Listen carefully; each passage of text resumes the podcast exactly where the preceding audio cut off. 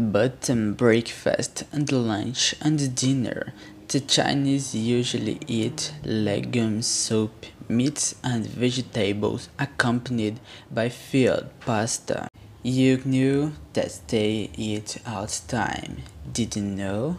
The Chinese are always eating something in the streets. It is possible to that most people walk with various bags of food.